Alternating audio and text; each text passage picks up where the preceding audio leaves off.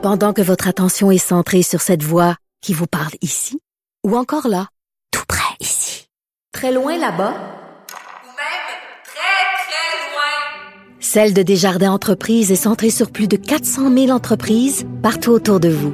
Depuis plus de 120 ans, nos équipes dédiées accompagnent les entrepreneurs d'ici à chaque étape pour qu'ils puissent rester centrés sur ce qui compte, la croissance de leur entreprise. Temps des fêtes.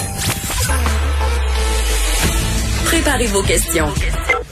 Cube Radio vous offre les services juridiques d'avocats sans frais d'honoraires. Appelez ou textez 187 Cube Radio. Cube Radio 1877 827 2346. En fin de semaine, euh, on a beaucoup parlé euh, de la mutation du virus COVID-19. On, on pense euh, à la- au Royaume-Uni, euh, où est-ce que on, dit là, que une nouvelle souche là, qui, qui est repérée, qui pourrait vraiment être plus contagieuse. Euh, on parle aussi des voyages. Les, les voyages euh, pourraient être euh, une source là, de, de propagation du virus problématique parce qu'on se rend compte qu'il y a beaucoup de gens qui, qui malgré la, la pandémie, décident de voyager. Euh, même, euh, on, on interdit les vols provenant de Trudeau, notre premier ministre interdit les vols proven- provenant euh, de la Grande-Bretagne. Donc, euh, c'est toute cette question-là du, virus, euh, du voyage et même cette mutation-là du virus qui, qui, qui, nous questionne. Et il y a le docteur François Marquis en fin de semaine qui, était dans qui a fait une entrevue à LCN et il y avait un article dans le journal là-dessus qui disait que peut-être que même la, mutation du virus qui fait qu'il est- qu'il serait plus contagieux serait peut-être une bonne nouvelle parce que euh, ce virus-là, euh, il veut vivre, il veut continuer à vivre. Donc, s'il tue ses, ses, ses, ses hôtes, son hôte, ben à quelque part, il meurt. Donc, et moi, ça me fascine de- d'essayer de, comprendre euh, comment ça fonctionne un virus. Et il est avec nous, docteur François Marquis, chef du service des soins intensifs à l'hôpital de Maisonneuve-Rosemont. Bonjour. Bonjour. Merci d'être avec nous. Euh, on, vous a suivi à LCN et dans le journal, mais euh, j'aimerais ça euh, qu'on commence à savoir un, virus, comme, comment c'est quoi ces, ces, ces êtres-là? Pourquoi on dit que ça, ça cherche tant que ça à vivre? Ben, C'est parce qu'un virus, c'est un parasite obligatoire. Le virus ne peut pas se multiplier par lui-même comme une bactérie, par exemple. Une bactérie, on lui donne la bouffe, des conditions pleines d'amour, puis elle va se multiplier par elle-même. Le virus a besoin d'infecter une cellule. Donc, pas de cellule, pas de virus. Et c'est pour ça que c'est si important pour le virus de trouver une façon de forcer la cellule infectée à produire des virus, mais idéalement sans la détruire, parce que plus il la détruit rapidement, ben moins il va créer de copies de lui-même.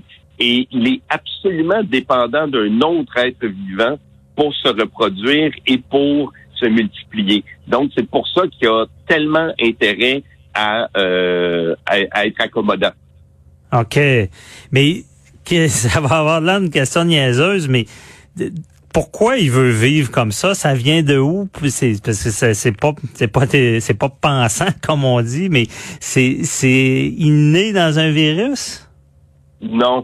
C'est comment ça fonctionne, c'est que quand les virus se reproduisent, la première chose qu'ils doivent faire, c'est de copier leur matériel génétique. Autrement dit, ils font un set de plans pour le prochain. Et Mhm. euh, comme toute personne qui recopie, de temps en temps, il y a une erreur. Et cette erreur-là, qui est purement euh, aléatoire, là, ça arrive au hasard sur les nombres de copies qui se font, euh, il y a certaines copies qui rendent le plan complètement illisible. Ben là, on comprend que cette lignée-là arrête là. Mais des fois, il y a une, euh, une erreur qui va donner une protéine un peu différente, qui va donner un, un gain au virus. C'est complètement par hasard, mais tout d'un coup, il devient plus efficace à faire quelque chose. Ça peut être plus efficace à, à se reproduire, c'est une chose, mais il peut aussi être moins efficace à tuer son hôte. Et quand on arrive avec un plan comme ça, ben là, tout d'un coup, ceux-là, ils vont gagner parce qu'ils vont dépasser tout le monde, parce qu'ils sont les plus rapides. Ces Ok. autres ils vont se multiplier plus vite, puis ils vont tranquillement écraser tous les autres virus. Mhm. OK, je comprends, c'est intéressant, mais euh, je, je En vais fait, encore plus loin. c'est- très, euh, c'est très économique. Hein? C'est, c'est un peu comme une, une compagnie qui développe un, un produit, puis son marché, son produit fonctionne mieux, il est plus rapide à fabriquer, puis coûte moins cher, ben, c'est le produit qui va envahir le marché. Là. OK, je comprends. Et euh, mais écoutons, ces virus-là, on, on sait-tu, on connaît-tu pourquoi ça existe? Pourquoi c'est là euh, quand on parle de biologie? là? Oui, ben les, les virus, hein, c'est c'est très très vieux sur Terre et en fait c'est bien antérieur. Il y avait des virus bien avant qu'il y ait des êtres humains. Il y avait probablement des virus bien avant qu'il y ait des euh, n'importe quoi qui bougeait sur Terre là. Mhm. Et, et de savoir exactement l'œuf ou la poule, c'est dur de le dire. Ils sont vraiment arrivés en premier parce qu'ils ont besoin d'une cellule pour vivre. Un, c'est un peu compliqué, mais c'est vieux comme le monde et, et c'est un modèle éprouvé. Là, on s'entend, ça fait des milliards d'années qu'il y a des virus qui se développent, qui changent, qui évoluent, et, et c'est un peu une guerre perpétuelle entre les organismes à cellules et les virus. Parce que vous savez qu'il y a même des bactéries qui attrapent des virus.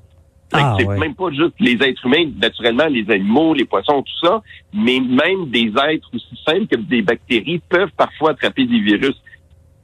OK, je comprends. Et euh, là, là, c'est cette mutation-là, parce qu'au départ, tout le monde avait peur d'une mutation plus euh, agressive, un virus qui, qui tuerait plus. Et là, là, ce que vous dites, c'est que ça peut être une bonne nouvelle, là, ça- dans le sens qu'il il peut euh, être plus euh, contagieux, mais moins causer de mort. Exactement. Et il faut pas oublier une chose, la contagion d'un virus et sa létalité, c'est deux choses complètement différentes. Il y a des virus qui sont extrêmement contagieux et qui ne tuent personne. Et euh, si on se rappelle, là, il y a plein d'épidémies de gastro, hein, de, de Norwalk ou des autres qui sont des maladies virales. Et quand ça rentre dans des CHSLD ou dans des hôpitaux, ça fait un ravage effrayant tellement c'est contagieux. Les personnes meurent. Tout le monde a Mhm. des verres explosés, par contre. Et, et donc, ce virus-là, qui a été, et c'est important de le dire, identifié en Angleterre parce que les Anglais adorent chercher les mutations virales. Fait que Ok. j'oserais pas dire que ça vient de l'Angleterre. C'est là qu'ils l'ont identifié. Euh, c'est quand le gouvernement dit on va couper tous les vols en provenance de l'Angleterre, oui, OK, on sait qu'il y en a en Angleterre, mais ça veut pas dire que cette souche-là n'existe pas ailleurs. Là. Sais, faudrait, faut- faudrait regarder les voyages vraiment plus au sens large que juste pointer du doigt le pauvre pays qui a été celui qui a trouvé la souche. C'est pas de sa faute. Là. Excusez, mais j'ai, j'ai pas, j'ai- ça me fait rire un peu, c'est pas drôle, mais c'est, c'est un peu, euh, ils ont, ils ont été un peu trop intelligents, ils, ils ont trouvé pourquoi, mais en réalité, c'est, je comprends bien votre propos, ça peut être n'importe où, là. Euh, donc, Ben, en ils fait, payent pour leur recherche. Ils l'ont déjà trouvé euh, dans dans d'autres endroits dans le monde. là. Et, et l'autre chose, c'est que des fois aussi, il y a des variations. C'est- Cette variation-là est devenue soudainement populaire là, parce que euh, elle a été identifiée et publicisée, mais c'est loin d'être la première mutation que le virus fait. Le virus fait à peu près une mutation aux deux mois, mais 99% du temps, c'est des mutations qui ont aucun impact clinique. Hein, c'est un peu comme s'il changeait la couleur de ses yeux. Là. On s'en fout de ça. Mais là, ça l'a modifié. On est capable de reconnaître une différence entre ce virus-là et la, la souche originale, mais c'est pas d'emblée une catastrophe. là. OK, je comprends. Et euh, là, il est, comment il fait pour être plus, euh, se propager plus facilement? Comment ça marche? Ben, en fait, euh, celui-là spécifiquement, je ne sais pas comment il fait. Je suis pas sûr qu'on le sait exactement comment il fait. Mais pour vous donner une idée, ça pourrait être simplement euh, qui est plus facile. Euh, il s'intègre plus facilement dans les cellules. Donc, faut comprendre que c'est pas tous les virus qui réussissent à rentrer dans les cellules.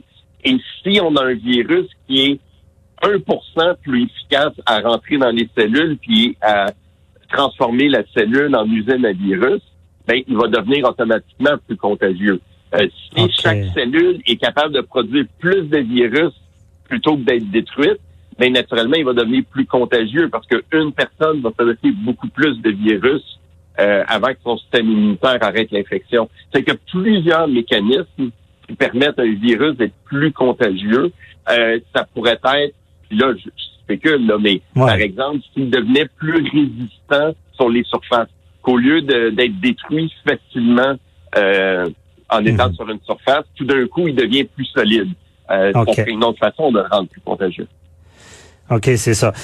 Donc, c'est pour ça qu'on dit qu'on on peut, euh, on peut, c'est peut-être pas le bon mot, avaler, mais on peut, on peut être en contact avec le virus, ça veut pas dire qu'il va rentrer dans nos cellules. là. Ben, mais c'est ça. Puis les, la- tous les virus ont besoin d'un d'un nombre minimum de virus pour garantir une infection. Et ça, ça dépend du nombre de maladies. Ça, c'est une autre façon de voir la contagion. Euh, Les gens pensent souvent que ça prend, ah, si j'étais en contact avec un seul virus, voilà, c'est fait. Euh, Ok. Non, habituellement, ça prend ce qu'on appelle un load viral, c'est-à-dire une quantité minimum de virus pour que l'infection puisse se déclencher. OK, je comprends. Euh, et là, ce qu'on assiste, les, tous les voyageurs, on voit ça dans les aéroports, dans les avions. Euh, et là, tout le monde est à l'aéroport, tout le monde a son petit masque, se sent en confiance. Euh, est-ce que est-ce que ça va devenir euh, un- des nids d'éclosion? Euh, c'est où le danger? Là? Est-ce que si on est dans la dans, dans la file à l'aéroport avec notre masque, on est protégé? Ou c'est c'est-tu plus dans l'avion à cause de la, du système de climatisation qu'on est à risque?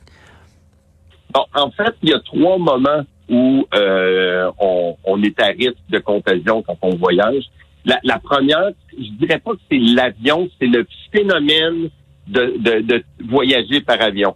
C'est probablement plus la file d'attente où tout le monde taponne euh, les, les mêmes affaires, où Mhm. on se trouve à croiser les mêmes personnes, c'est-à-dire les, les gardes de sécurité, les, les douaniers, euh, les gens qui font les inspections, euh, tout, les avions comme tels, c'est étonnant à quel point l'aération est bonne dans un avion.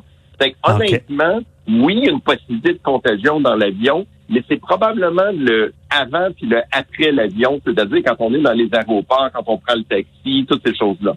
Maintenant, quand on voyage, le problème, c'est que si on s'en va dans un tout inclus, ben on s'en va dans un tout inclus où on est un peu comme dans un bateau de croisière. On a vu qu'est-ce que ça faisait les bateaux de croisière. Oui. Euh, on mange dans des buffets, on est tout le monde sur les mêmes tables, qu'on se partage, on fait des activités ensemble. Donc, quelque chose qui est pas euh, qui, est, qui est pas une très très bonne idée. Et après Mhm. ça, ben quand on revient, ben c'est le encore une fois le risque du, euh, du, du voyage de retour. L'autre problème qu'il faut rajouter avec ça, c'est qu'un court voyage, comme un voyage dans le sud, la plupart des gens vont partir asymptomatiques et vont revenir asymptomatiques alors qu'ils sont contagieux. Et c'est là que c'est un problème, parce que quand les gens sont asymptomatiques, ils se méfient beaucoup moins, il y a moins de précautions, et c'est la raison pour laquelle ces voyageurs-là, qu'on n'a pas pu empêcher de partir, ça va être essentiel pour le gouvernement au retour de s'assurer que tout ce beau monde-là fait des quarantaines pour vrai. Parce que sinon, Ouais. vous allez voir des centaines d'éclosions dans toutes les régions du Québec en même temps. Non, s'il y a pas euh, tout le monde euh, revient, ils veulent, ils veulent, euh, sont pleins de bonnes intentions, mais c'est pas tout le temps la, la même chose dans la réalité. Mais si on, pour nos auditeurs qui nous écoutent, quelqu'un qui voyage, là, euh, est-ce qu'il y a un truc, quelqu'un qui est très prudent, par exemple, il a son masque, il se met jamais les mains en face, il se lave les mains, euh, il, il, il, arrive au resort, il, se lave les mains, il, met son masque, il, s'il va dans des lieux publics, très prudent. Peux-tu s'en sortir sans l'attraper ou? Ben, il, va toujours avoir des chanceux. C'est certain qu'il n'y a pas de 100% de contagion. Mais le problème, pour le- la plupart des, des tout inclus, ça va être les repas. C'est vraiment les repas qui vont être un problème. Le deuxième problème, ça va être, on se le cache pas, l'alcool. Quand on va dans un tout inclus, c'est rare qu'on touche pas une goutte d'alcool. Et Ouais. on sait tout le monde que quand on a un petit verre dans le nez, on, notre cerveau fonctionne moins bien, on prend des chances, on se trompe. puis L'autre chose, c'est déjà, c'est pas super le fun d'avoir un masque là. Ouais. soleil, là, les gens vont se dire, hey, pas pour venir avec des Oui. lignes de masque détentées d'en face. Fait Ça serait- l'enlever, leur masque, là. Ouais, ça serait drôle de voir revenir le monde avec la. On verrait c'est qui qui, qui a été prudent puis qui l'a pas été. Mais euh, effectivement, puis ça m'intrigue. Il nous reste pas beaucoup de temps, mais dans la nourriture, c'est-tu les, les- l'assiette, c'est-tu est-ce que ça peut euh, si le cuisinier c'est c'est mal lavé les mains puis qu'il sert un plat chaud, ça ça peut être là aussi? Oui, oui, oui, oui. C'est, et, et c'est vraiment le problème, c'est que la plupart des petits inclus, c'est des buffets. Et Mhm. euh, ben, les buffets, c'est non seulement ceux qui préparent les repas, mais la personne qui a pris la cuillère que vous allez vous servir pour prendre un peu là, de, de nourriture et la mettre dans votre assiette, ben cette cuillère-là, si elle a touché 100 personnes, les chances qu'il y ait quelqu'un qui a pas fait attention puis qui contamine la cuillère, c'est extrêmement, extrêmement élevé. Et euh, En là le problème. Et c'est pour ça qu'on a dans les hôpitaux, tout ça, on a interdit aux gens de partager de la nourriture. C'est dès qu'un partage de nourriture dans des plats communs, le risque d'infection augmente euh, de façon Ouais. importante. C'est ça, bon, on se rappelle qu'une chaîne est aussi forte que son maillon le plus faible. Puis souvent, même si vous avez fait attention pendant 10 jours, ça prend pas grand-chose de, relâchement, puis euh, on l'attrape. Merci beaucoup, euh, docteur François Marquis. Très éclairant. Peut-être ça aidera des gens à être encore plus prudents puis respecter les quarantaines. Je vous souhaite une belle journée. Merci, vous aussi. Bye bye. On revient euh, après la pause avec euh, Daniel Cléroux. On lui, le policier à la retraite, là, on lui pose des questions sur euh, comment les policiers vont faire pour vérifier qu'il n'y a pas de party de Noël. À tout de suite.